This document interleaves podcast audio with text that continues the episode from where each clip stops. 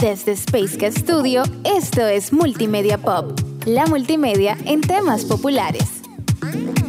La multimedia en temas populares. Eso es lo que yo hacía cuando no había video.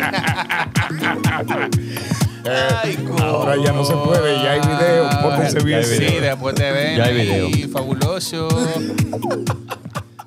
Señores, señoras. Bienvenidos a Multimedia Pop. Segunda temporada. Parte 2. Walner Olmos.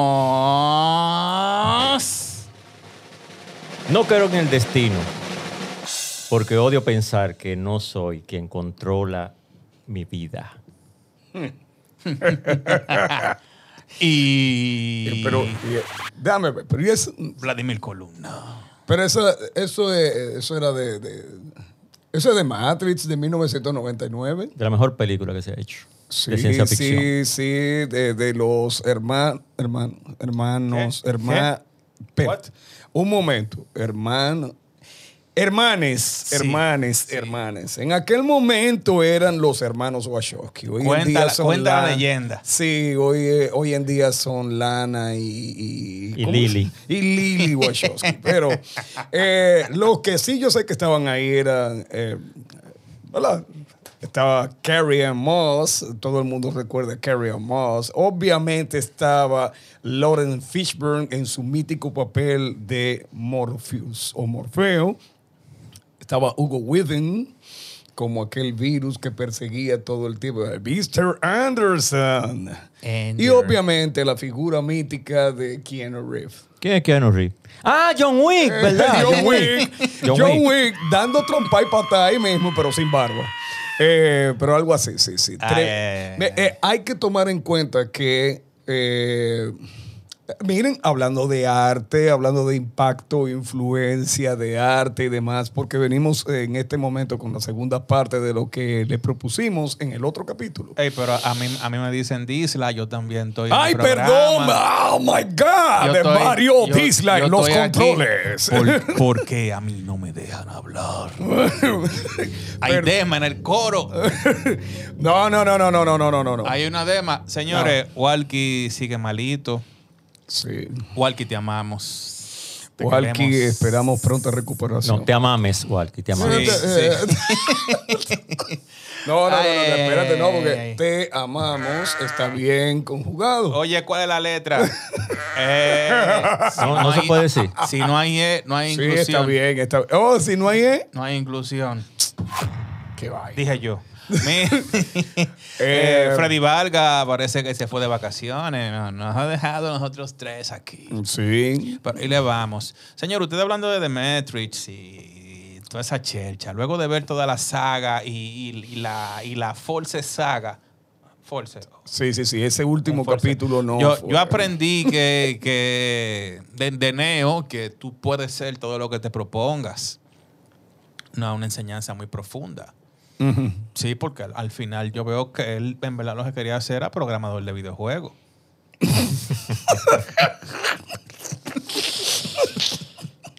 Luego de todo ese mambo y de tú vivir asustado, tú te das cuenta de que Neo que es programador. Ey, Ay, caray. Sí, pero, pero, pero, pero, lo que, la idea inicial que quería era, ya que vamos a hablar de influencia, impacto, esa película impactó bastante, de, acuerdo, o sea, a partir de 1999, con esa dirección que hicieron los las eh, la- Wachowski, Wachowski, vamos a dejarlo produ- ahí. lo- Los, productores, los productores, las productoras, va, los Wachowski, los productores, Eh, ¿te, te cabe? Sí. Bien, bien, bien. Este, en ese momento. No te equivoques. eh, Que lo paga caro, te en cancelan. ese momento, en ese ¿Cómo, momento. cómo se dice señoras en inclusivo? Te cancelan. Señores, dejen eso. Eh, el slow motion, como forma de hacer una especie de cámara en 360, se convirtió en una moda. A partir de ahí, todas las películas empezaron a implementar esa manera de trabajar la rotación de la cámara para darle una visión totalitaria al espectador de que, mira, la escena no es plana, le estamos enfocando desde diferentes perspectivas. Se volvió tendencia. Se volvió una tendencia. Y a raíz de eso, eh, retomando lo que dijimos en el capítulo anterior acerca de la creatividad, el arte, etcétera, nos habíamos quedado en un punto especial, ese punto de la Edad Media, la invención de la imprenta, la distribución de la información, la sociedad que empezó a aprender. ¿Y qué pasó con esa sociedad que empezó a aprender? Se empezó a resistir de las imposiciones gubernamentales y religiosas. Y empieza a crear movimientos culturales, socioculturales y a su vez políticos que dieron obviamente cambios económicos y realmente dieron cambios de mentalidades, actitudes y diseminación del arte. Estamos hablando del renacimiento, estamos hablando de los periodos del humanismo, luego viene el concepto de la ilustración y ya la gente no quiere que le impongan ideas religiosas. Ahí comenzó una forma de manifestación cultural, artística, en todo el sentido. Cuando digo en todo el sentido, es que se le dio una gran eh, apertura a esa manera de expresión artística, sobre todo en la pintura, en la escultura y, obvio, la música ni se diga. O sea, lo que nosotros conocemos hoy como música de cámara o la famosa ópera o la música sinfónica tuvo su gran apogeo durante estos momentos, pero nunca dejó de pertenecer o nunca desapareció la figura del mecenazgo. Es decir, este gran protector económico que le daba albergue al, al artista, pero al mismo tiempo le hacía solicitudes, si se quiere decir, a consignación, ¿no? Tú me lo pagas después. Werner, te, te- a ti te, ¿Qué? te han- Viene ese tema por ahí, no te preocupes. no Ahí te preocupes, va, ahí viene va. ese tema. No me, no me quiquilla, Werner. a- a- apoyo gallina y gallo al, Eh, ¿con al- qué? al ¿Tú arte. Él está haciendo el papel de Walkie hoy. Que, que si te han Ese pedido, allá, que si te han programa. pedido cosas obligatorias. Si lo han patrocinado Siempre. primero. Patroci- mm, bueno, digo, quisiera. eh, esto es lo que hay para ti. de verdad quisiera. hay Es otro, tanto. es un tema amplio. Una, de verdad, yo una quisiera. Colorado nueva. No, yo quisiera. Pero píntame la catedral. Ahora será otra cosa que Así, van a tipo, pedir. tipo Ojalá Miguel sea la Ángel en catedral. la Sistina. Sí. No, pero ojalá yo. Ay, pero Miguel Ángel fue un gantel. Miguel Ángel hizo lo que le dio la gana. Claro, porque mira, en, en esa, en esa obra de la capilla, quien, quien, vamos a decir, quien era el, ge- a, a lo que hoy conocemos como el gerente general, jodió tanto a Miguel Ángel que él lo pintó Eh, Viejo, al el día en Papa, el era el infierno, Papa, ten cuidado. agarró y lo pintó en el infierno cogiendo fuego. Sí, sí. Me equivoco, me puedes corregir, Walter Olmos. Bueno, que estamos en iconografía. Ah, bueno. Eh, que nos hemos quedado en, otro, en el otro tema de Sí, algo que quería comentar en la primera parte de este interesantísimo debate.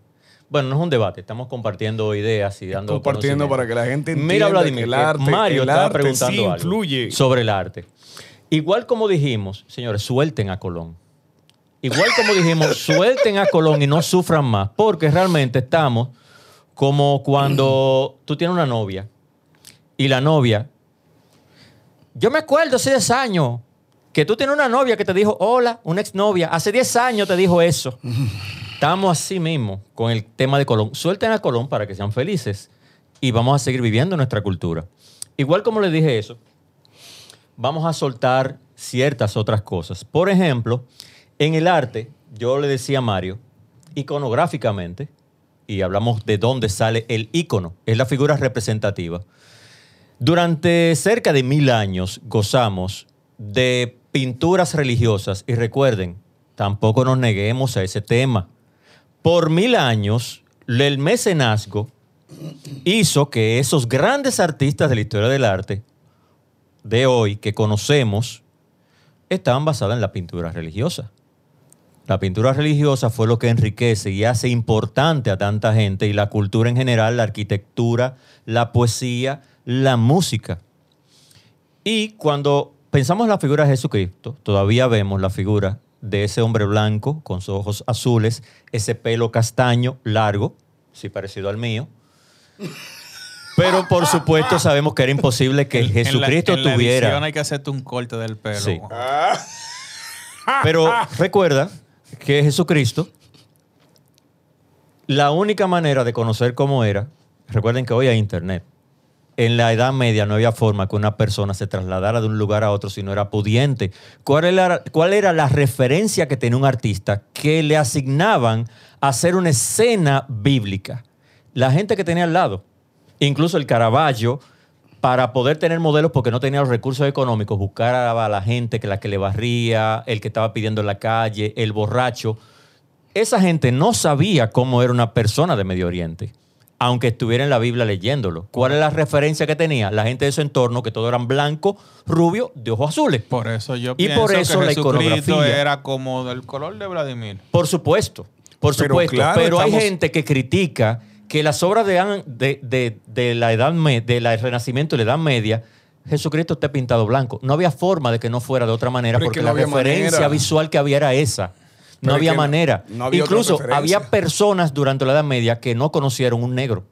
Pe- bueno, perdón YouTube, se me va a banear por eso, le ponemos un pitico ahí.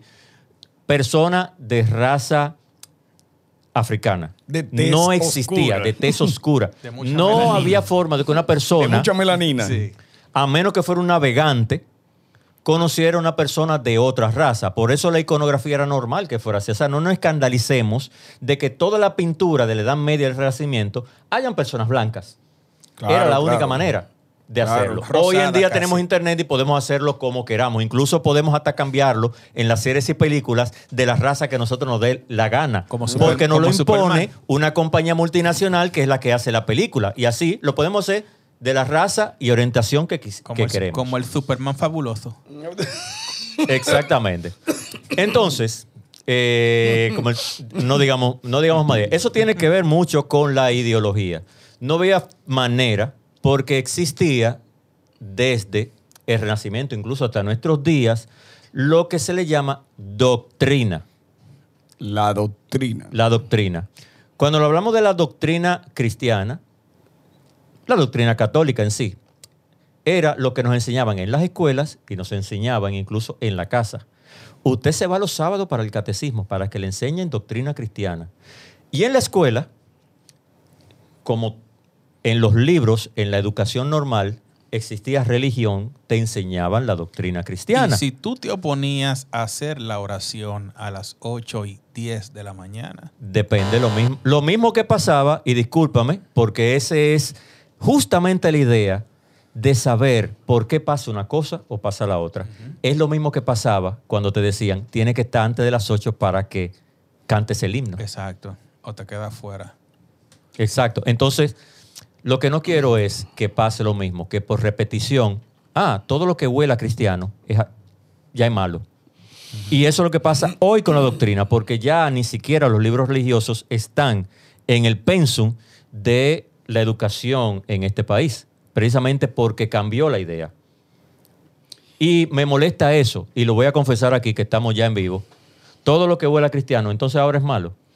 Tú puedes robar, tú puedes huele droga, tú puedes violar muchachita, pero si tú eres católico, tú eres malo. Tú tienes que comprender lo siguiente, bueno.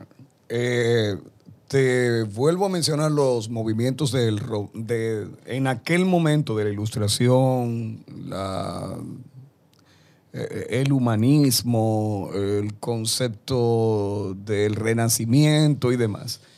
Habíamos pasado como humanidad, ¿no? Como humanidad, una época totalmente dominada por las ideologías impuestas Sí. y la gente se, eh, con, sí, con J, se hartó.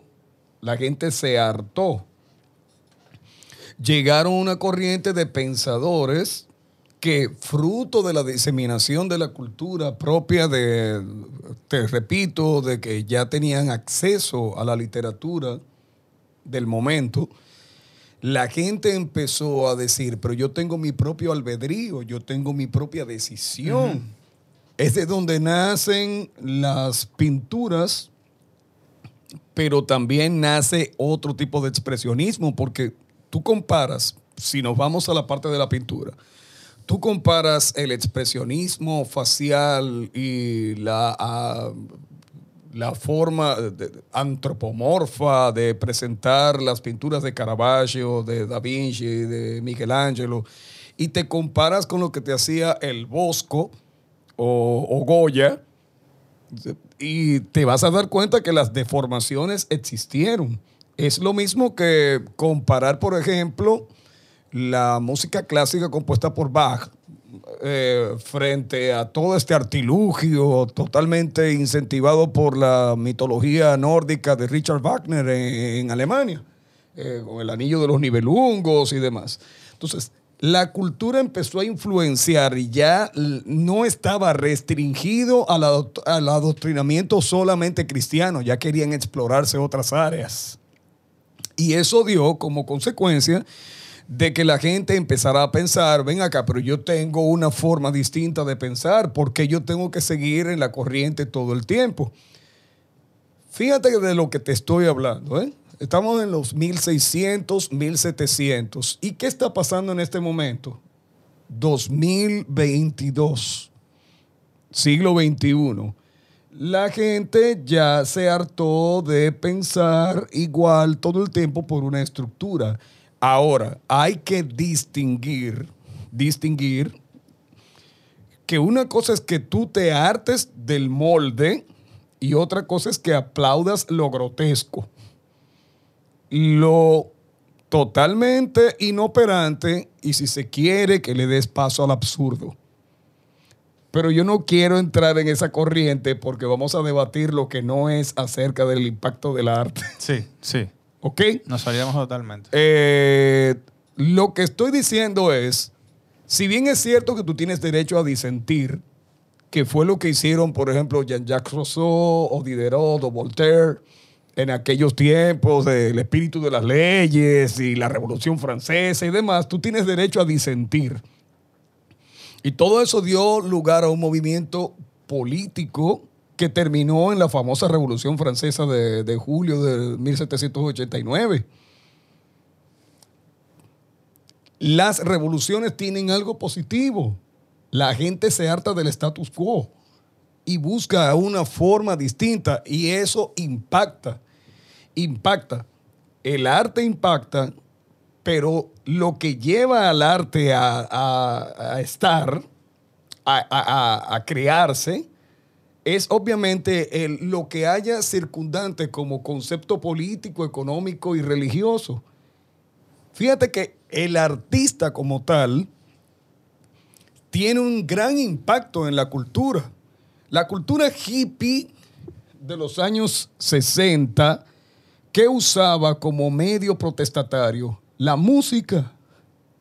La música y la música hacía que la gente de verdad se fuera a otra corriente de pensamiento. Sí. Por eso hablamos del impacto del arte y de las ideologías circundantes en el momento. Entonces, yo quiero que ustedes comprendan que hoy en día lo que hay es una especie de eh, rebeldía al status quo. Una cosa es que sea lo correcto. Bueno, Bueno, mira O que lo- como tú ¿qué es, llegaste a la es parte... lo correcto? O lo ideal. O lo ideal. Bueno, ¿no? tú tocabas la parte de eh, la imprenta que trajo como consecuencia que personas que no tenían acceso a los libros pudieran leer. Después vino entonces la reforma protestante, en donde la Biblia se tradujo al, al alemán directamente desde el griego original, de la sextuagésima, que se llamaba, Sí, ¿verdad? Sí. Exactamente. Y ya posteriormente, después del Renacimiento, el periodo barroco, vinieron la época de las revoluciones y la ilustración. A veces yo le explico a los estudiantes de ilustración por qué viene la palabra. Durante la Edad Media, cuando los libros se hacían manuscritos, se hacían iluminaciones de esos libros. ¿Qué es una iluminación? La luz es, digamos que, significado de idea, Idea. de pensar, de ver, de conocer. Por eso, la iconografía luz- lo representa como un bombillo, Como un encendido, bombillo. una bombilla encendida por Pero el lo que se hacía durante la Edad Dios, Media, ¿eh? pónselo ahí. Ponle el plin, plin, Ponle, plin. ponle, ponle, ponle. Dame puntitos ahí. Lo que se hacía durante la Edad Media es hacer adornos religiosos a esos libros que únicamente eran libros religiosos los que se copiaban durante la Edad Media. Ahora bien, durante el periodo de la ilustración o la iluminación, es darle luz del conocimiento. ¿Y cómo se hacía? Varios eh, filósofos, eh, pensadores, había médicos, o sea, todo el que tenía un quehacer eh, profesional en esos tiempos, hicieron unos compendios de libros que trataban de diversos temas, que se llamaban las enciclopedias. Ya nadie conoce hoy una enciclopedia ¿Qué? En carta. en carta en 98. aquellos tiempos, que eran las digitales. No, la primera no. enciclopedia di- digital era en carta, pero la enciclopedia eran los libros. Sí, libros. Y esos eh, libros la enciclopedia venían- británica, Dios. Sí. Esos libros venían con, como estaba en los tiempos de la ilustración, eran iluminaciones con dibujos para representar los temas que se trataban, sea de botánica, sea de medicina, sea de mecánica, sea de historia. Eran los primeros libros que se hacían con dibujos representando esos conceptos o aclarando situaciones. De ahí, entonces, de la enciclopedia es que viene el libro ilustrado. La gente que maneja Illustrator eh, en aquellas versiones anteriores, recuerde que tenía la carita de una mujer. Esa mujer era una representación de Venus de Botticelli. Estamos hablando del Renacimiento, ilustración, etcétera, etcétera. ¿Lo sabías? ¿No? Sí. Durante esa época, y es un desahogo que voy a hacer con cierta gente, la gente se revolteó Sí, sí, y sí. dijo, espérate, espérate, espérate, ¿cómo va a ser que, espérate, que el hijo del rey Con la enciclopedia. es el que me va a mandar a mí? No, desde la ilustración. O Ah, sea, comenzaron la gente no solamente a educarse más, sino que los pensadores a incitar a la gente a que pensara, usted no es ningún pi de nadie. No, porque recuerda que la gente empezó a debatir sobre el derecho y el deber. El derecho. el derecho y el deber, porque si yo soy un ser, yo existo, soy un ente, ente, la partícula ente es una, es una conjugación de el ser. Pero dentro, El de- que de- es es un ente. dentro del derecho podemos incluir el poder. Un momentito, porque el poder Él te va a decir ahora. tú puedes poder, pero aunque tú puedas, no debes. Sí, pero una cosa es el poder y el otro y la otra es la autoridad. Muchas veces la gente ejercía un poder autocrático y déspota. Y otras veces tú tenías el legado del poder, pero no necesariamente lo ejercías y se lo dabas a otras personas que malinterpretaban el poder. Lo que pasa es que ese tiempo el poder pasó por primera vez al pueblo. Y ahí es donde vienen las revoluciones y de las ideas de, óyeme, pero ¿por qué la riqueza está en manos de pocos y podemos distribuirla en el pueblo? Karl Marx y Hegel y demás. Entonces el socialismo, el comunismo, que terminaron en la revolución bolchevique de 1917. Esto que se llama la revolución rusa. Eh, a partir de ahí, entonces, todas las ideologías socioeconómicas, culturales, empezaron a crear un punto de torque en la sociedad. La sociedad empezó a ver las cosas desde una óptica de, óyeme, pero ¿cómo el arte se expresa? Todo lo que en un momento determinó el, el pensar del pueblo finalmente quedaba manifiesto en el arte. Es por eso que cuando no entendemos, repitamos, arquitectura, pintura, escultura, literatura, Música. danza, música y cine, que es la mezcla de todas. Yo creo que en el capítulo anterior dije que yo lo llevaría a 10. Pues estamos hablando hoy en día del arte culinario, ¿verdad? Estamos hablando del de, el concepto de la cocina, arte culinario. Estamos hablando de una manifestación eh, pictográfica que ya no, solo, no, no depende de la destreza y el manejo de, de la paleta de colores por parte de alguien manualmente, sino que utilizando un aparato puede crear un arte que es la fotografía. Pero por último, y no menos cierto, está ya el impacto de lo que son eh, toda la tecnología, que eso no quiero hablarlo ahora. Yo creo que vamos a tener que hacer una tercera parte. Vamos a ver a Walkie. Eh, eh, sí, ay, ojalá que Walkie esté por acá. Vuelve, Walkie. Walkie, te queremos. Bueno, nada. de la ilustración, bueno, fíjate que la figura del rey, bueno, decía alguien, no solamente la sociedad desde la prehistoria hasta, bueno, digamos que la edad antigua también, porque no es lo mismo. La edad antigua es la edad. eh, la prehistoria es la historia sin escritura. Ajá, la edad antes de la antigua es antes del año cero de nuestro calendario. Sí. Durante esa época primó la necesidad, que hablamos de la necesidad, de tener un Dios. Eso era una necesidad del ser humano. Pero hay otra necesidad que dicen algunos del ser humano, de ser gobernado, de ser controlado. Pero realmente la naturaleza del ser humano es ser libre. Pero socialmente, Yo creo, Socialmente. Yo, yo digo otra cosa. Yo digo que la cosa. naturaleza del ser humano es transgredir lo que se le, eh, se le reglamenta y dictamina. Por el... de- bueno, ok, entendí. Está bien. Porque la gente quiere ser gobernada, pero entonces se empieza a criticar al gobernante. Sí. Y en el disentimiento con el gobernante es donde viene la revolución. Y lo que pasa es que las sociedades que tuvieron un gobernante, digamos que progresan y se controlan. ¿Sobre la base de qué? Sobre, depende, hay una estructura, hay una estructura. Cuando no existe esa estructura, cuando no existe esa estructura, entonces viene Ah, no, tú sabes lo que viene del despotismo. El de- exactamente. La, la autoridad, la dictadura. y Juan Ubiere. ¿Qué? ¿Que la charle qué?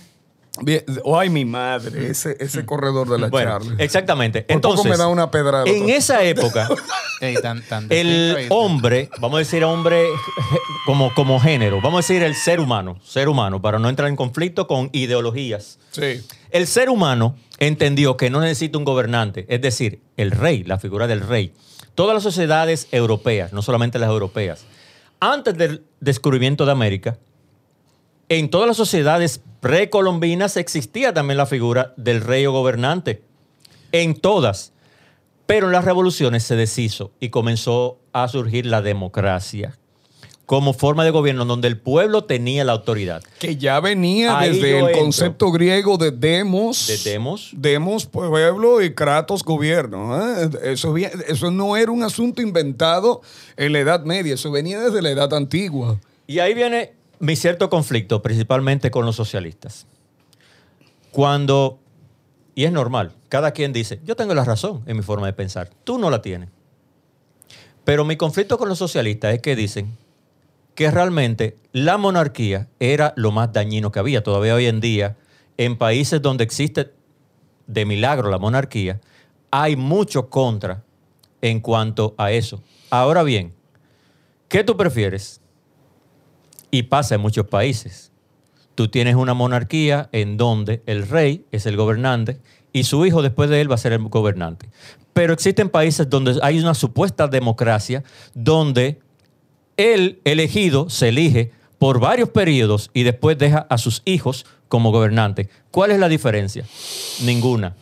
Y a final de cuentas pasaba lo que pasó en la época de la Ilustración, en donde se le quitó el poder a los reyes de Francia cuando le cortaron el cocote, cuando se inventó la guillotina. Ahí se estrenó la guillotina Eh, para eh. cortarle la cabeza a toda la familia, o a la mayoría de la familia real francesa, a Luis XVI me parece que fue, Sí, sí. Pero que le cortaron la cabeza. Exactamente. Ay, Pero madre. ¿qué pasó con los gobernaron, los que tomaron el poder, cuando el pueblo tomó el poder? Hicieron lo mismo. Todo el que tiene el poder usa el poder. ¿Cómo fue que si se le da más poder al poder, Te más duro te van a venir a ¿Cómo fue Y lo mismo ha pasado con todos los gobiernos socialistas. La- la- ¿Cómo? El gobierno del terror, la época del terror, ¿no era que se llamaba? La época, sí. Sí, de los borgondinos y, y Maximilien Robespierre. Robespierre fue.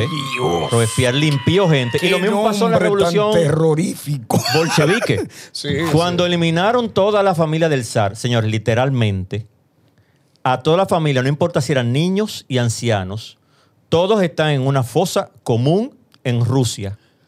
Por, ¿Y qué pasó? Lo mismo.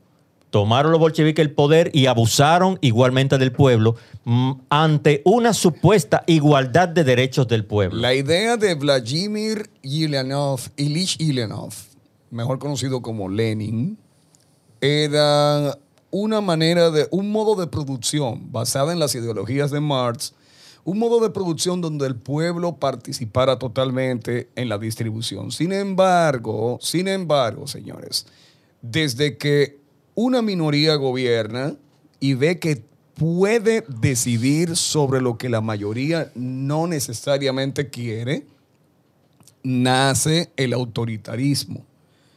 Cuando Lenin enferma, lo primero que... ¿Pero por qué matan a Trotsky? ¿Por qué matan a Trotsky? Porque Trotsky sabía que Joseph Stalin lo que iba era a crear un totalitarismo. Y de ahí eh, lo mismo pasa, por ejemplo, en China con Mao Zedong. Pero a, a donde yo no, o sea, estamos hablando estrictamente de política. A donde yo quiero llevar todo esto es. Todo eso invade, invade el arte, pero a su vez el arte se expresa, pero también mediante el concepto del arte, recuerden que la persona creativa también era formada, ilustrada, educada y tenía un criterio que podía llevar podía llevar al pueblo y expresarlo al pueblo de una manera mucho más fácil. Y tú hablabas ahorita de los mecenas durante la Edad Media, pero lo que pasa es que también en esos periodos, todo el que hacía arte tenía un mecenas, pero tenía una ideología que te imponía que iba a hacer. O sea, si tú eras socialista, tú tenías artistas que pintaban socialismo, que hacían todas esas estatuas socialistas, que hacían todas esas pinturas que hablaban de la revolución y muerte de Mará. Y, Pero eso, pero eso eran los pagados, ¿no? Eh, pagados y no pagados. Por ejemplo, no Pablo. Picasso, Pablo Picasso, para O sea, ponerte o sea, un ejemplo, lo Pablo Picasso pinta la Guernica. Eh, eh, la invasión eh, la- la- aquel- en aquel momento de la guerra civil española, un bombardeo. el bombardeo de País Vasco por parte de la Luftwaffe eh, An- an- alemana, antes de- etcétera. antes del irse, del irse al cubismo. Sí, sí, En- en sí. el cubismo. Eh, dura, no, porque el, cubi- el cubismo era su Porque forma de expresión. Tú sabes que él tuvo una temporada realista. Sí, pero eso fue muy sí. joven. Pero eso fue Muy jovencito. Ya, ya él era cubista. Ya cuando- con esa obra era cubista. Sí, sí, sí, la Guernica. Entonces, fíjate que en ese momento él, como comunista de convicción eh, eh, sociopolítica, crea esta manera de decirle a Francisco Franco, mira, aquí lo que hubo fue una matanza y yo lo estoy expresando de esta manera. Es arte que nació de un hecho como tal, pero está ahí el legado y todo el que ve la Guernica sabe ya de qué, de qué va, de qué trata y de qué época data. Entonces, el arte sí tiene una influencia, pero al mismo tiempo es influido. Pero te digo algo, Vladimir. Eh, durante la época oscura, uno de los grandes errores de, por supuesto, la iglesia, que era el que tenía el dominio de todo el poder durante la Edad Media, era lo que hoy llamaríamos cancelación. Era que lo que no estaba de acuerdo a lo que yo pensaba se borraba, A Galileo- se quemaba, a Galileo lo se cancelaron. mataba. A Galileo lo cancelaron. A Pero él dijo, lo cancelaron. No, pero él dijo, es verdad, tú tienes razón. Pero es como yo digo. Sí. Lo dijo bajito. Y ahí se salvó. Por eso se salvó. Además, era muy respetado. Eh, pero mira algo que pasa. O sea, eso ha pasado. Lo que yo no, lo que no quiero que me dé competencia en mi ideología, mejor lo elimino. Es lo que pasó en la revolución bolchevique. Elimino toda la familia de los zar porque después, si surge un líder de la familia del zar, me tumban. Etcétera, etcétera, etcétera. Pero mira lo que ha pasado y lo rico que es, digamos, eh, no ser eh, intolerante con las ideas del otro. Acabamos de hablar del, de- del Guernica, Sí. de las ideas de Picasso. Sí. sé hacerle frente y no fue eh, eh, Picasso el único que le hizo fren- frente. No, no, no. Sino que también grandes poetas y escritores. eh, no García, García Lorca. García Lorca Fue perseguido. fue perseguido Oh, por su homosexualidad Esa es una. Pero también por y hacerle por sus frente- ideas también, y hacerle frente ideas. a Franco. Ahora bien, ¿dónde está el Guernica hoy en día? Guardado y Ah, conservado Ahí va. ¿Dónde? en el Santa Sofía. Mira qué contradicción. Qué contradicción. O sea, la corona de España prefiere guardar y conservar la historia, aunque le, le haga contra a ellos mismos, porque entienden que eso sigue siendo su historia y su cultura para que no se pierda. Porque como dije en el principio del capítulo anterior de la primera parte, pueblo que no conoce su historia está, Está destinado al fracaso Y a repetir los, los, mismos errores. Exactamente. Entonces, cancelar y tratar de borrar la idea de otro porque no te guste es el error más grande que puede hacer una nación. Pero lo que pasa es que pensamos en individual. Es que no es solamente una nación, fíjate que hay una especie como de corriente, pero por eso es que estamos tratando de hacer en esta segunda temporada, eh, darle a los seguidores, porque ya no se puede decir oyentes, repito, darle a los seguidores la idea estricta de que la cultura, la educación, la formación es lo que te hace tener un criterio real de lo que pudiésemos llamar, para poder opinar, yo debo tener un criterio no basado solamente en datos, sino en el análisis de esos datos para poder concretizar lo que quiero expresar y poder disentir o no. No es solamente porque alguien lo dice.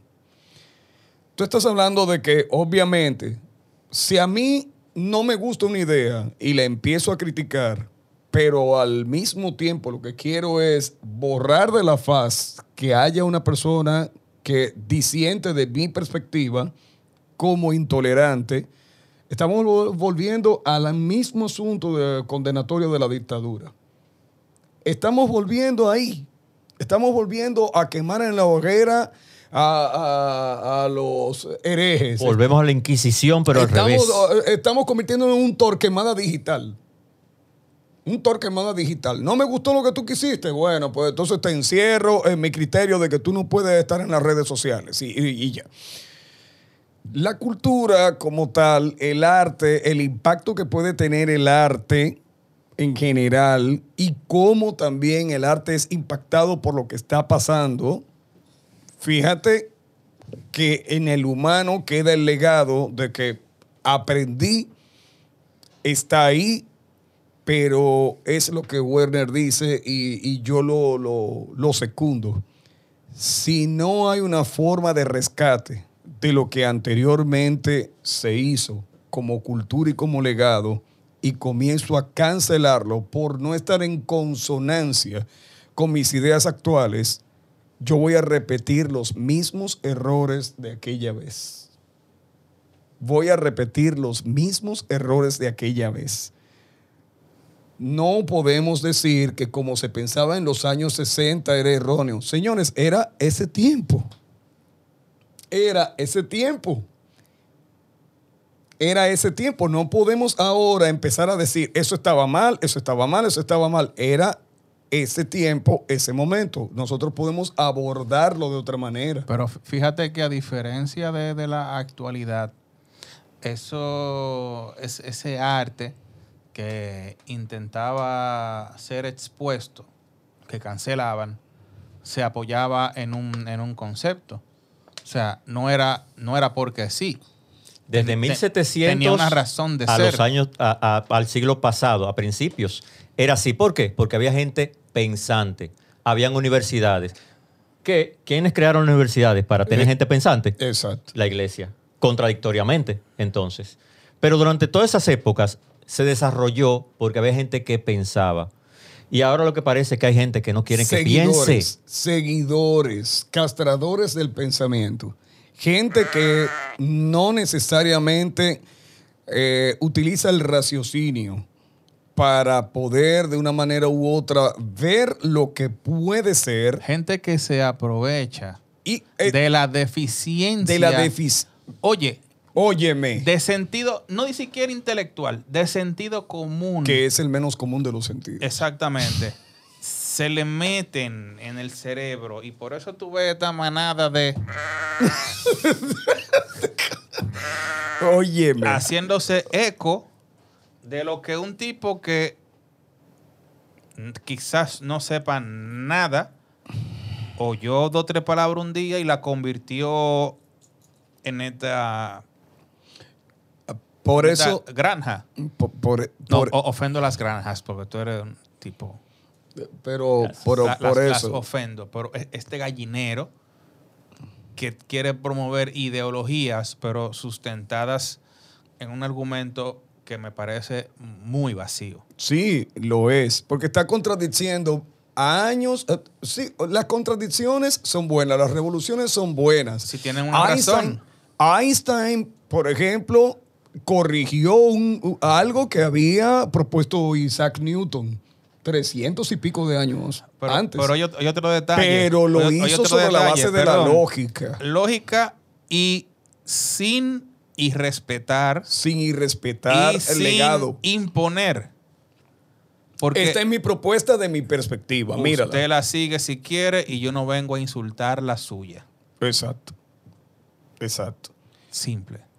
Exacto. Pero tú no puedes contrade- eh, contradecir leyes de la naturaleza Mira, de las de pocas una veces. manera, de una manera simplemente eh, terrorista. Mira, de las pocas veces que intervengo en redes sociales, en Instagram, eh, yo sé, y mira, se hizo mucho arte bonito en ese mes, ese mes muy colorido en las redes sociales, estuvo lleno de color. Y hubo un comentario bastante de esos imponentes, obligativos, y exigiendo que se me adopte a través del gobierno mi propia idea y quemarla del otro. Estamos hablando incluso de la estatua de Colón. Sí, sí. Entonces yo le traté de explicar un comentario y, de mi buena fe y alguien lo tomó mal. Pero cuando se imponen esas ideas o se quieren imponer, no importa si es minoría, peor si es una mayoría, te voy a dar un... Lo que le puse fue un ejemplo y se tomó mal. Y ya en este país hay un ejemplo de dos cosas que no se pueden mencionar y parecen terroríficas y no se le busca el lado positivo de las cosas. No todo es bueno ni todo es malo. En este mundo todo es gris. Desde que se habla de Hitler o se habla de Trujillo, Se parece todo es malo. de, de The Beauty of Grey. The Beauty of Grey, sí. Cuando se habla de esos dos personajes, todo es malo y no se puede mencionar. Pero yo le puse un ejemplo.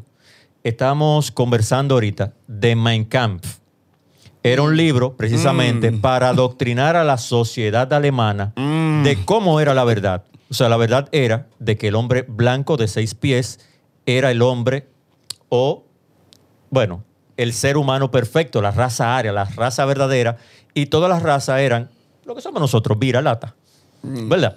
Camp Y eso, flippers. y hay una cantidad de ideas de lo que Hitler creía que era la verdad en un libro y se le daba en las escuelas a los niños. Todavía después de 20 años, muchos niños alemanes creyeron, de esas juventudes hitlerianas, creían que esa era la verdad. Un asunto impositivo de cómo el gobierno interviene para decirte a ti, familia, cómo tienes que criar a tu hijo. Decirte a ti, padre, cómo es que tú tienes que creer. Decirte a ti, comunidad, cómo es que tú tienes que creer. Decirte a ti, tu sociedad, cómo que te tienes que comportar. Y eso es lo que yo quisiera que se evitara, que se implementara aquí. Decirme a mí como padre, como persona y como profesor, cuáles son las ideas que yo tengo que decir y cuáles me tengo que callar. Sigue usted. No, no, no, no. Es que, es que, es que, En, en fin, linterna verde. es que po- es por eso que lo estoy diciendo. No, no a la intolerancia de el disentimiento. Yo puedo aceptar lo que tú estás proponiendo siempre y cuando vaya en la no transgresión de mi de mi integridad, de mi personalidad, de mi forma y de la manera en como yo lo veo, veo las cosas. Puede haber un grado de aceptación, puede haber un grado de respeto, Pero cuando caemos en la imposición es donde viene y nace el odio.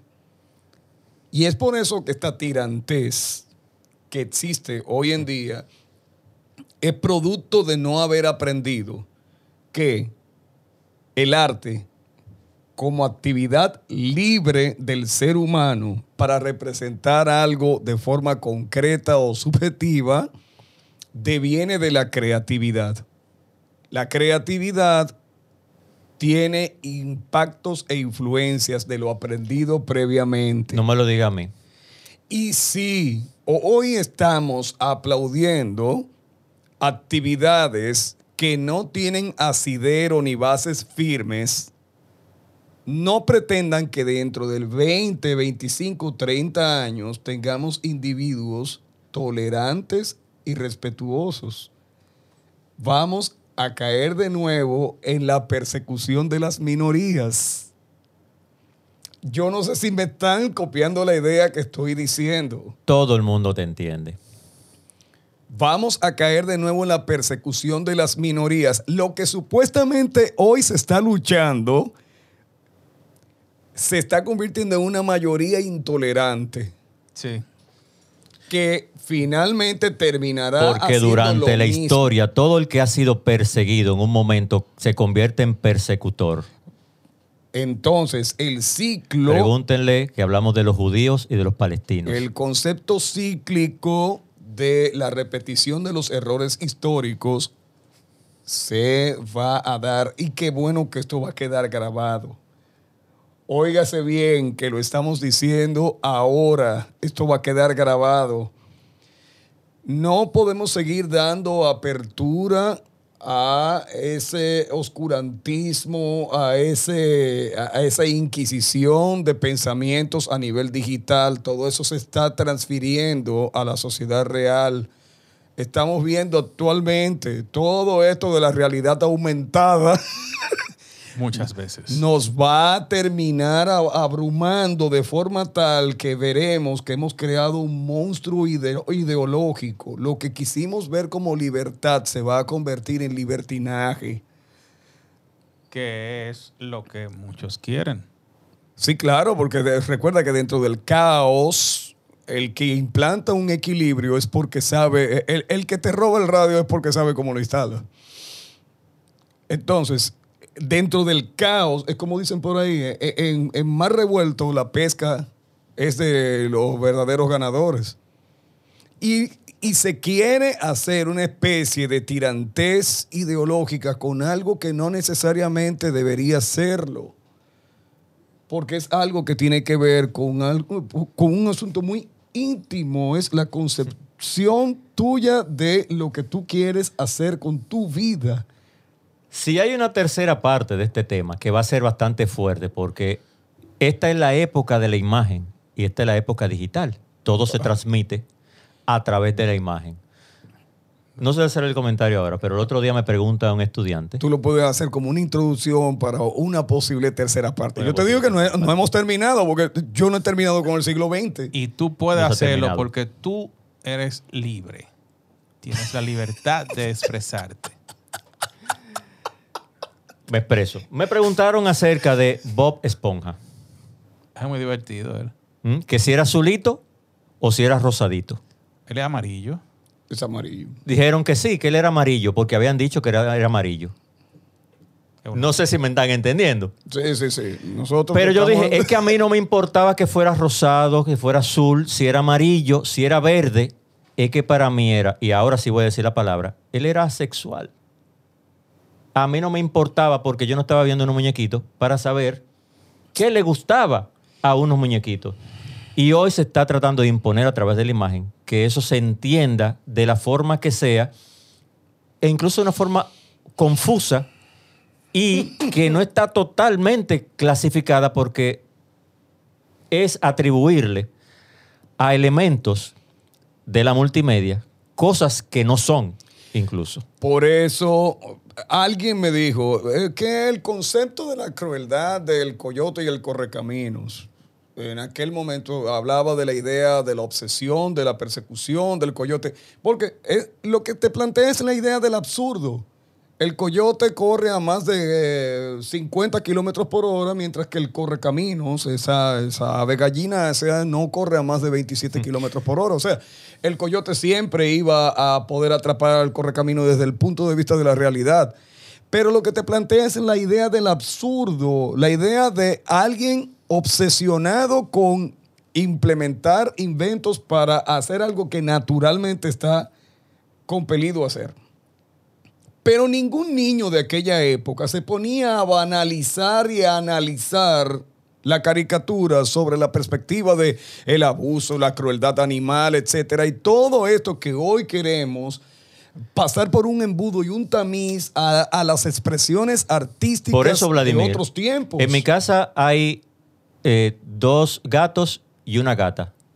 Pero ya no los voy a criar como dos gatos y mi gata, los voy a criar como gates, porque ellos deben autopercibirse como, le dé la- como ellos quieran, porque yo le estoy privando su libertad al criarlo, porque es cultural que dos se crean gatos y una se crea gata. Las Debo imponerle que se crean gates.